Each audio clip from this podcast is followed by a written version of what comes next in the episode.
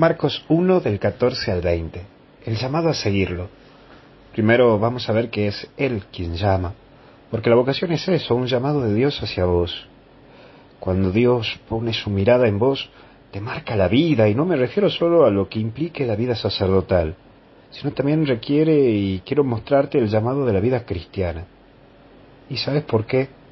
Porque seguro que hay muchos que son cristianos, solo de puro bla bla, solo de documentos, pero el cristiano comprometido, el que se juega por evangelizar, es un cristiano que ha conocido a Jesús, que se ha encontrado o reencontrado con Jesús. Cuando voy a celebrar misas en las montañas o en el campo, en zonas minúsculas, hasta incluso en algunas villas, y veo esa devoción, me llena mucho de gozo, porque veo que van a buscarlo a Jesús. Hasta me tocó ver gente que hizo tres horas a caballo para ir a misa, y vos decís, wow, esto es vocación, esto es una vocación cristiana, que el tipo se la juega para ir a un rato de misa, de encontrarse con Jesús en Eucaristía.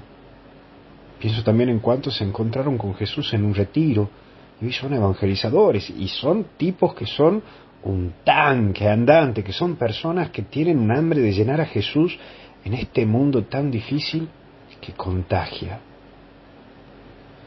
Pero vemos también la figura de su hermano, y estos primeros apóstoles dejan todo y lo siguen.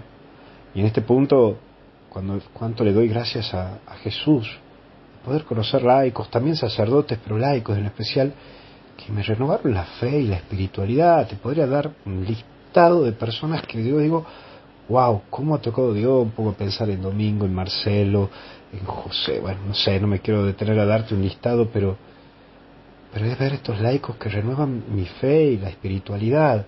Hay veces que los curas y los consagrados nos acostumbramos tantos a las cosas de Dios que todo lo terminamos burocratizando y ya nos almidonamos demasiado, tanto que hay veces que más que alejamos a la gente que acercamos, porque tiene que hacer esto, porque tengo el sello el otro, el otro. hay veces que me hacen, me reniego yo mismo de mí mismo, porque hay veces que, que estamos como las los ministerios o las cosas sociales o del Estado, falta la firma tal, falta el punto cual. Gracias queridos amigos, querido nuevo apóstol o nuevo apóstol, por mostrarme que evangelizar a mi hermano es en las cosas sencillas y en las cotidianas.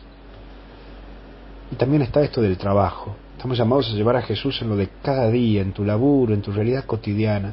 Es haciendo bien las cosas, haciendo bien lo que hay que hacer. Es allí donde nos santificamos. Hoy ofrece a Dios tu trabajo para encontrarte con Dios en tu trabajo. ¿Es eso también oración? Que Dios alivie tu corazón siempre, recordando que sos su apóstol. Que Dios te bendiga y te acompañe en el nombre del Padre, del Hijo y del Espíritu Santo. Hasta el cielo, no paramos. Cuídate.